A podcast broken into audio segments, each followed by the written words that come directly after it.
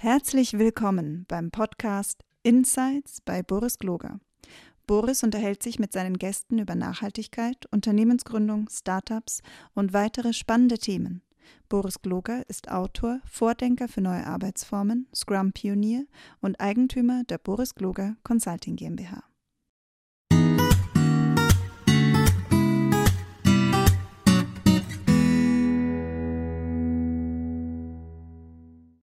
Hello, everybody. Thank you for listening again to my uh, podcast. And my name is Boris Gloger. And today I invited Kathleen Hamilton from Force of Nature. Kathleen, thank you for being with us. Thank you so much for having me. It's a pleasure to be here. Kathleen, can you please explain a little bit about you? Who are you? And uh, what is Force of Nature? Absolutely, happy to. So, yeah, uh, I'm Kathleen Hamilton. I'm the Partnerships and Programs Director at Force of Nature, and we are a youth organization who mobilize mindsets for climate action. So, Force of Nature has been around um, since about officially 2019. And we started off running programs in schools to address feelings of eco anxiety and ecophobia within young people. Um, we're founded by Clover Hogan, who is an environmentalist and activist. And after years of working with schools and young people, a young person herself, Clover's been an activist since age 11. Um, Clover started working in consultancies and seeing how business leaders were responding to environmental threats and the climate crisis, and saw that the same challenges were happening in boardrooms as they were in classrooms. People were feeling like they didn't have the power to make a difference, like they were too small to make change, or that the problem was just too big to tackle. And so, this feeling of eco anxiety, ecophobia, feeling totally overwhelmed and stifled in the face of the climate crisis was really an emotional response that a lot of people shared. And so, Force of Nature was founded to address that. So, we work all the way from classrooms to CEOs uh, to inspire people to step up rather than shut down in the face of the climate crisis. So we do that through programs, consulting, and campaigns that empower the next generation of leaders and really close the loop between young people and seats of power. And is um, that was what I uh, didn't got from your website? Is um, Force of Nature a business or an NGO? What kind of business? Yeah, so we're officially reg- registered as a community interest company in the UK, which is kind of a unique uh, registration. We started out as a nonprofit and we very much still operate uh, as a nonprofit, um, but we are a growing team. And actually, most of our business model is founded on being able to work with companies where we get paid to deliver services and programs. And then that money goes into funding the programs that we run with schools and with young people. So it's kind of a very holistic system. I wouldn't, we're not like registered as a charity, but the community interest company structure in the UK allows us to be very transparent in our reporting. All earnings are reported and all business activity is reported as well. So it's very much like a social good business. Oh, very cool. I mean, that that's a nice, uh, interesting idea. How, how did Clover come up with that idea? So what what was the basic idea? Maybe, do you know that? I mean, yeah, you are not sure. a founder, but maybe you are. Yeah, no, absolutely. We um we actually we went to school together. Um, we finished high school together in Indonesia, which is a whole nother story. But Indonesia. Yeah. Wow, that's cool. yeah, I'm definitely very lucky. But yeah, I mean, at Force of Nature, we're a pretty small team. So right now there's nine of us. Um, but a year ago there were there were five of us. So we've like grown almost doubled in one year and continue to grow very quickly. But um, the really the concept eco anxiety was something that Clover really like knew about from a young age. Actually, I remember even in high school, you know, Clover was going through the process of learning about ecophobia and eco anxiety as it came up as a response to learning about climate change. Right, this, this these feelings that I think are very familiar to most people, but we sometimes don't have a word for it. Where um, you know, in thinking about climate change, like a really uncertain future, there's a lot of fear, right? Uh, you might be thinking about what the future looks like for your children if you're a parent or you know if you're younger you might be thinking about what does the future look like for me? Like will we live on an on a habitable planet? How many species will be extinct right? Like these are really scary questions um, or can be really scary questions and brings up a lot of these feelings. So when clover started working in the space she realized that those feelings were actually stopping her from taking action rather than motivating her to take action and thought critically understanding that uh, eco anxiety was a relatively new term and in digging into it and understanding it it's kind of understanding about positive psychology, right? Understanding about how our mindset enables us or disables us from taking action. And so creating this this sort of intergenerational exchange as part of Force of Nature came out of those workshops that she was running in classrooms, the consulting she was doing in businesses, and really seeing that there was a gap between the conversations happening where, you know, often folks in businesses will talk about how young people are the future, but there are no young people in the room, right? Yeah. Uh, sure. Or you know, speaking in schools to young people who are wanting to take action, but they have no connection into their local businesses or into their local governments, right? And so really force of nature is about bridging that gap as much as anything else where it is about shifting mindsets but ultimately it's about changing systems right? And the only way we see to do that is to create intergenerational dialogue to create pathways for young people to step into positions of power in businesses in boardrooms in on public speaking stages right? Um, and create trainings and pathways for young people to do that as also a way of creating solutions for the future. And i think part of it is like once you get out of or you understand your climate emotions, you understand eco anxiety, you realize that often the the antidote to it or the thing that can come out of it is your your ability to then take action. So our core classroom that we run with young people is called the anxiety to agency classroom because what we see is when we help young people understand their climate emotions and they realize that it actually is a feeling that's telling them that they care about something. They identify what it is that they care about. And then by taking action towards that, so, you know, if they really care about maybe it's like the health of their family, they might take an action that is to help their family, you know, eat more healthy or to help their family get connected to local food systems or into recycling. You know, they're thinking about the health of their family and then they take action around it and then they feel that agency, right? Like I am able to make a difference. I can do something to make change. And so really like supporting those pathways of young people. So once they feel that way, they have somewhere to go. They have something to do with that energy. Um, and for a lot of young people, that's coming back in to then work with business leaders or to work with, you know, using their voice to talk about issues they care about or to like organize community in their own local area.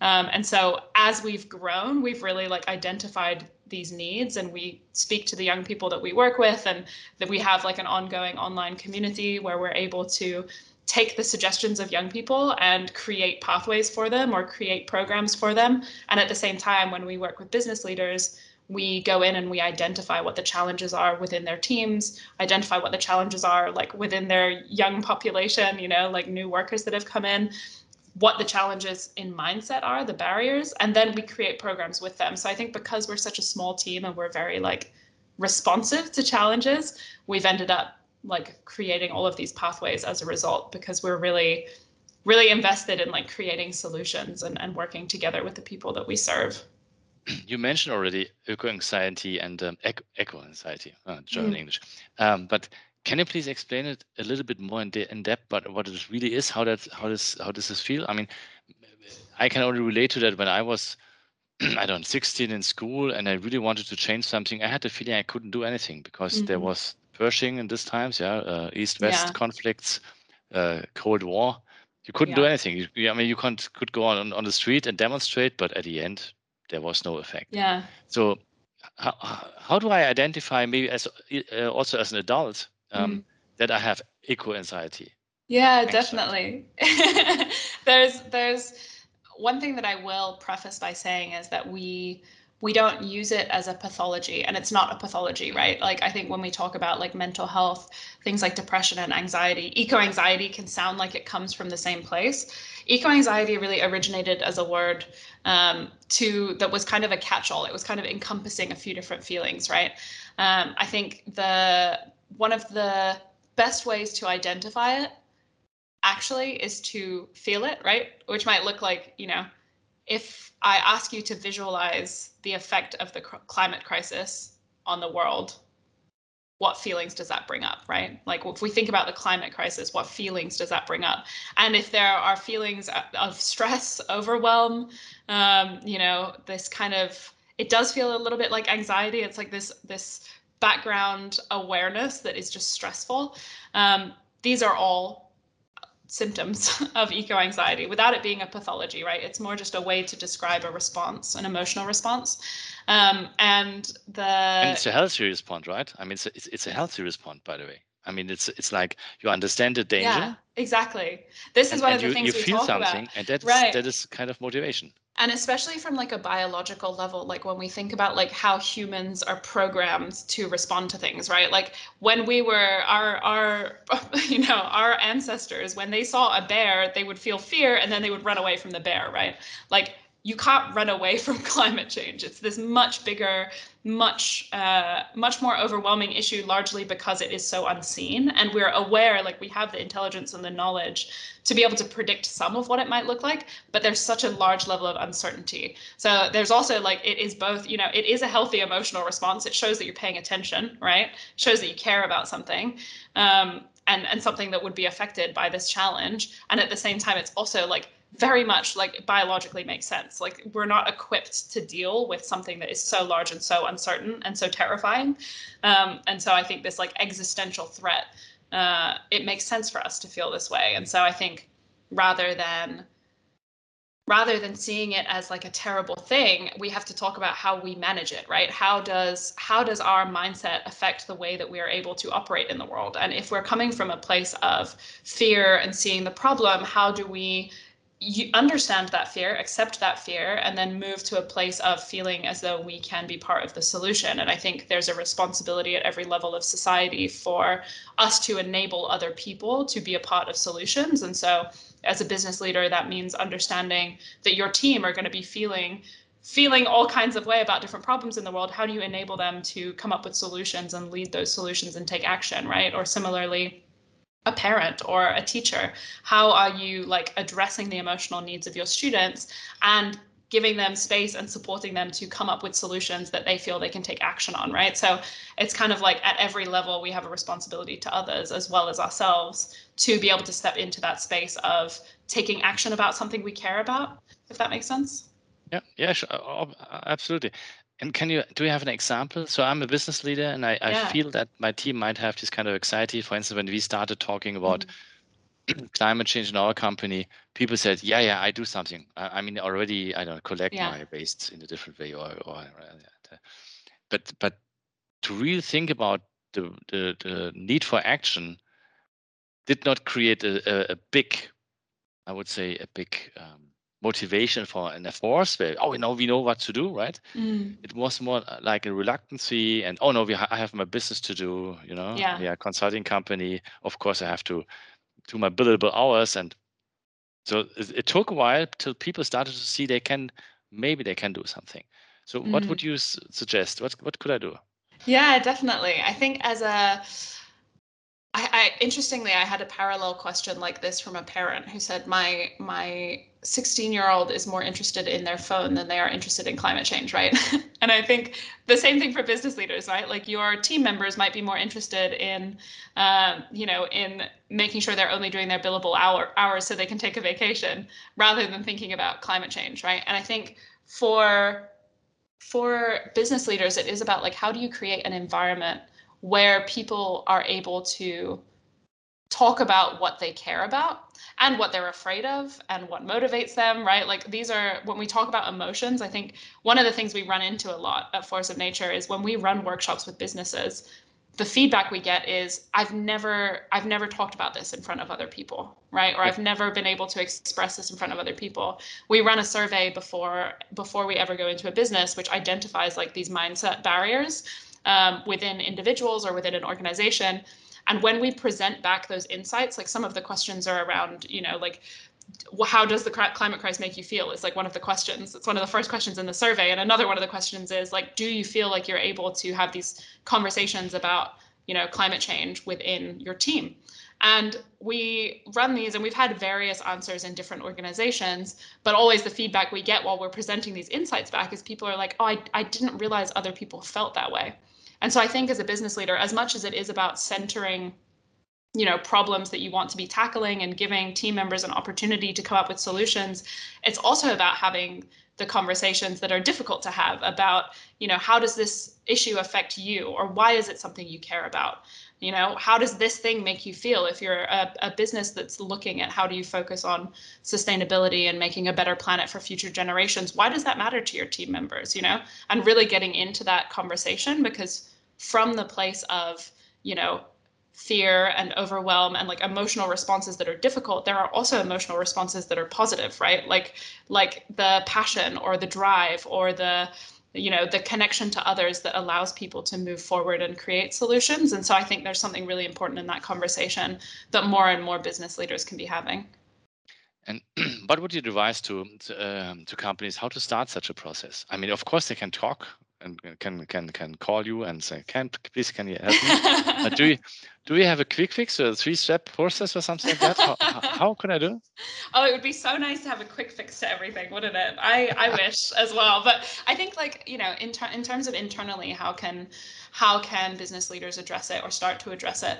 I think there's there's a few ways. For sure, one of them would be to um, you know to start a conversation with management or like you know your your upper levels to to start that conversation even within yourselves and then to take that onto your direct reports. I think there's there is an element of i think if if something matters to you as a business just to touch on the previous point again like when we talk about like climate and sustainability or other sticky issues right? Like diversity and inclusion and like these kinds of things that business leaders are coming up against now where they're like, oh, I have to come up with a solution to this. What if instead of creating external solutions, we modeled it as part of the business strategy?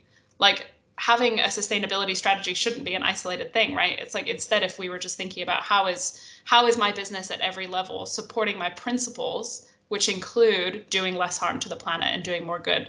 Um, and I think similarly within a team, like culturally making sure that there is a space for these conversations about emotions, where there is a space for open feedback. There's a lot of tools out there that I know business leaders are already using, but using as a nice to have as opposed to a must have, right? Like you think about like the 360 reviews that are available or, you know, all sorts of cultural trainings that can come in. I think there's still a lot of we we started with business as like having a business strategy and then bolting on all of these nice to haves for culture and for sustainability mm-hmm. but like what if that was just a given, right? What if instead we said, actually, our culture is the most important thing about us. We're going to create a strategy that reflects that. I think we have to move away from old models that no longer serve us and instead say, what does a business of the future look like, right? And it's interesting because you see this in a lot of startups who are creating their own culture, creating their own job roles. It can be harder as a much bigger or established business to think about how do you change these systems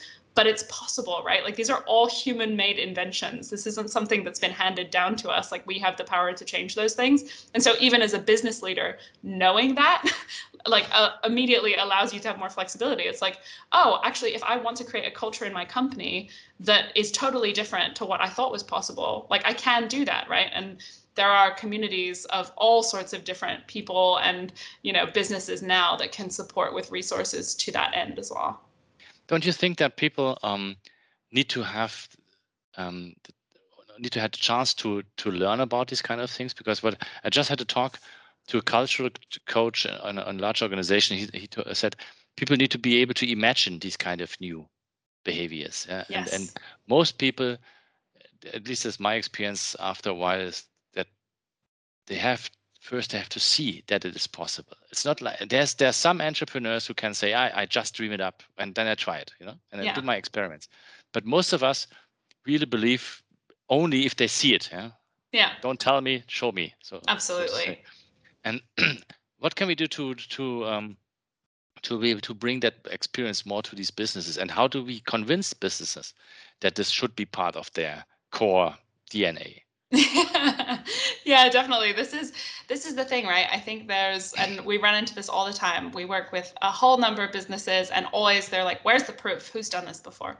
Um, i mean one of the things that we did was we started to build case studies and i think there's like there's a place for so many so many new ways of being in this movement and i think it does take the people who are willing to be like actually i, I am going to take that risk. Like for us you know there was uh, a large company that was like, actually, you know, we believe in what you're doing. We're willing to take a risk. And it's because of that we now have a case study to show other businesses. And, and similarly, you know, with every phase of this problem, you know, the climate crisis and how that aligns with businesses or how businesses can do things differently, there always has to be you know a handful of people who are willing to take the risk to then be able to turn it into a model that can be replicated i think like you know what we're talking about is definitely it's definitely something that is starting to happen with different companies and and different like consultancies and different groups that are working within companies to make this happen. So you know we are one of probably many at this point consultancies. There's a handful i can name who are working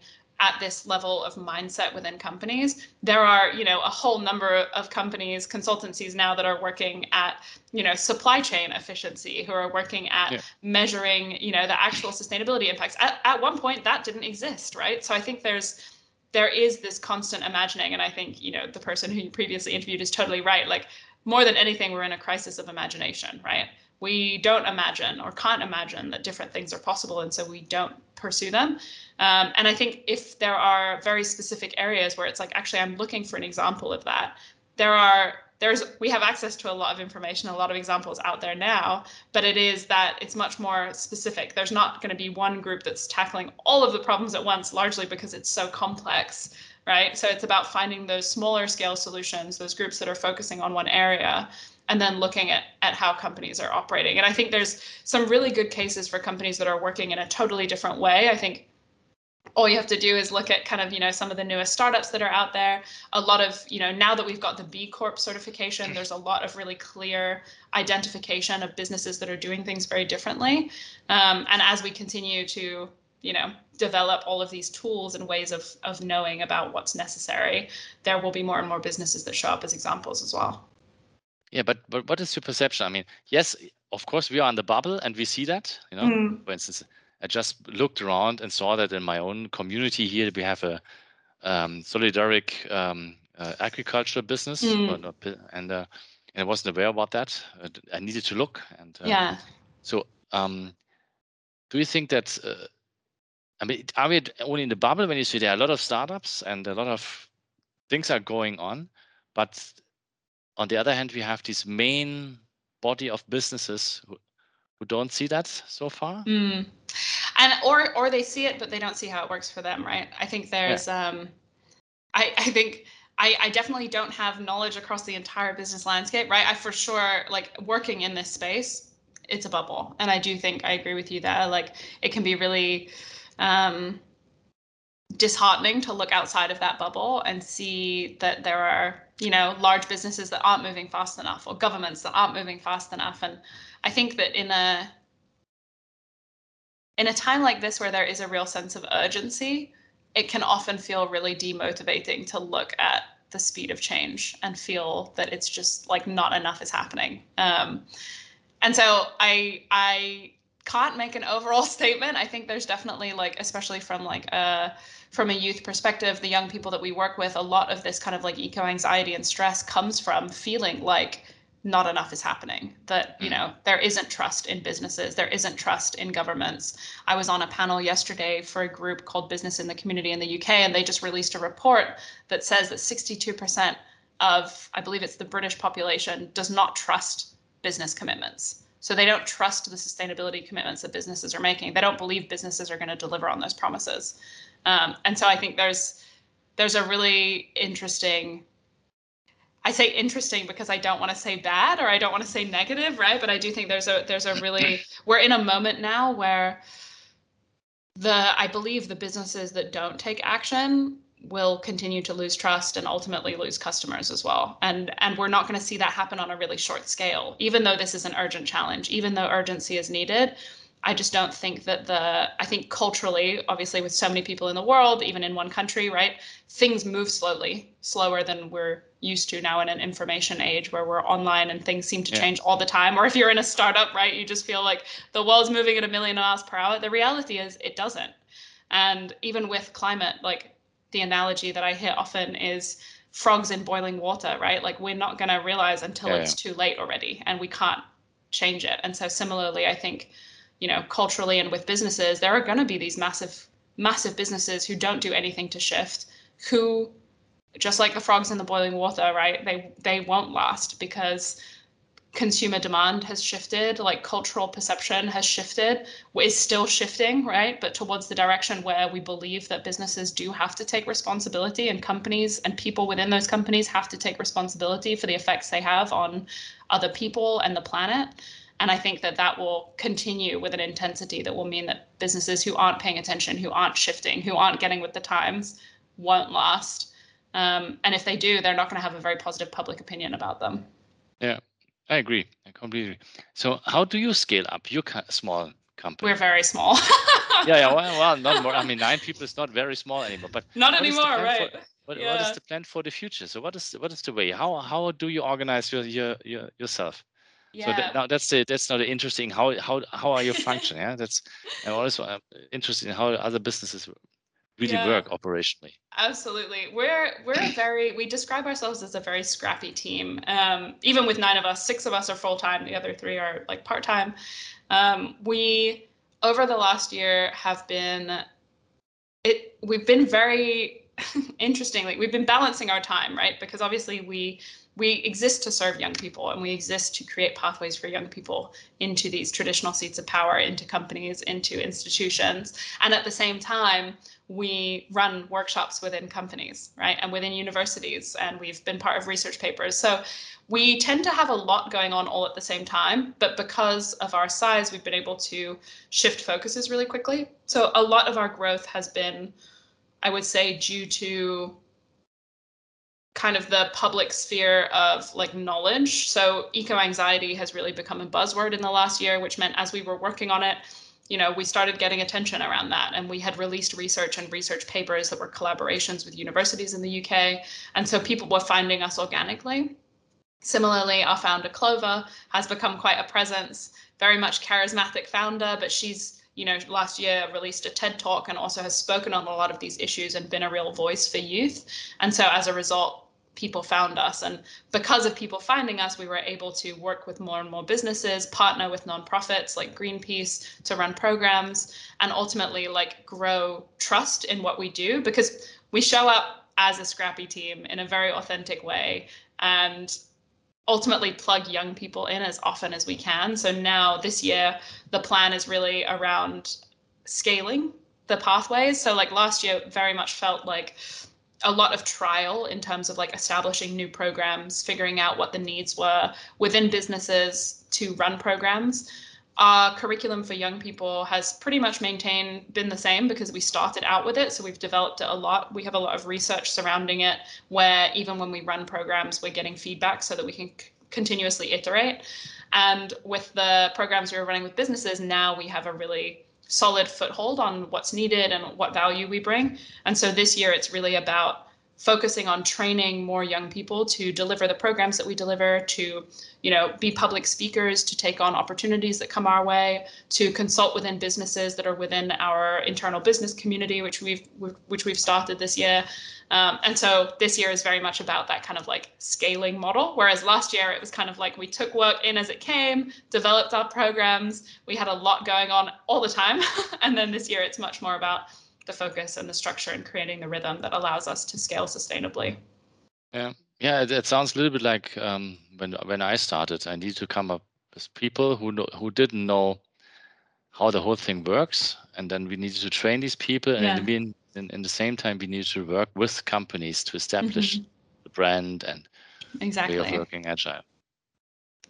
So, uh, what is your your um, perspective for the next five years? So, what do you think? How, where's this this or no, before that. So what do you always describe this as pathways? You help young mm. people to go through these pathways. What is this? Do we have an example for a pathway? So what is it exactly? Yeah, definitely. So we have a uh, one of the things that is is launching like in the next month is a really good example of this. So you know, I mentioned we run these workshops within classrooms, right? The anxiety to agency workshop, where young people have a chance to understand their climate emotions and how those stop or empower them from taking action.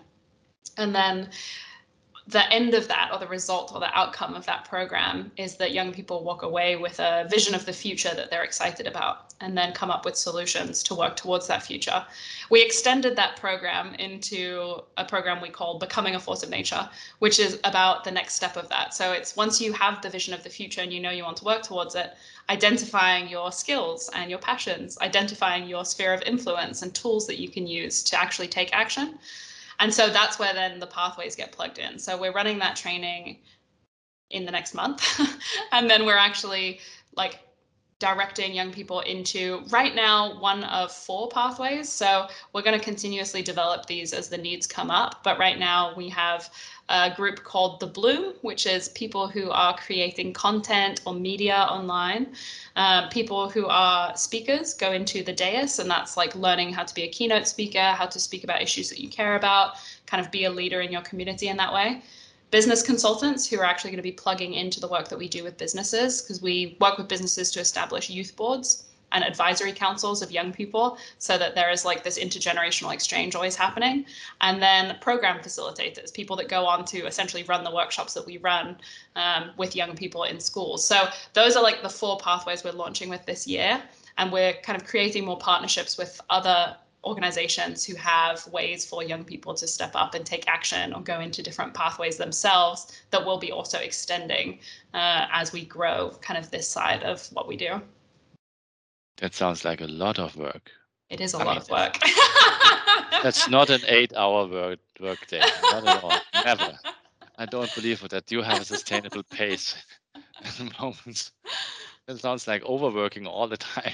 we have we have while it sounds like a lot, um, one of the things that I am impressed that we've managed to do is create kind of a set of processes that allow this to run behind the scenes. So while it is four different pathways, each has a very similar outline, if that makes sense. So the content's been created to be varied, but that means that the management of the pathway remains the same for each of them. Um, and we also have a very incredible and committed group of volunteers who work with us to like manage these things ongoing. So even though we're a nine person team, we're a much bigger community than that, which has been definitely hugely impactful in our growth. Give give me a hint. How do you how do how have you been able to build that kind of community? Is it just the uh, inspiration, or uh, do what do you do for, for to build that community? Yeah part of it is definitely like off the back of the workshops that we run right right? A lot of the young people are looking to remain connected and have ways to still take action. So for every workshop we've run you know most of those people end up then coming into our community. There's definitely a degree of the social media side of things just like attraction in terms of like posting valuable content like creating a space where people feel seen and that they're related to with the kinds of things that we're talking about um, as as an organization full of young people, like we definitely like attract the right people to come into the community. But we've also had a lot of presence, even at events like you know the COP26 that happened last year, and um, and other events that happen throughout the year where young people are involved.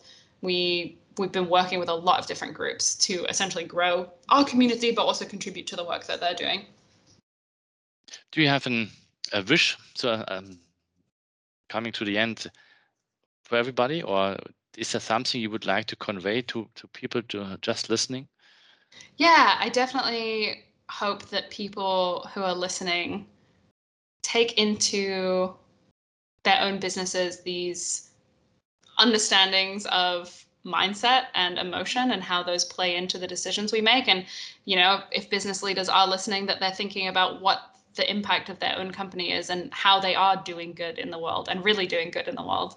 I would implore them to think about setting up a climate champions group or a youth board within their own company.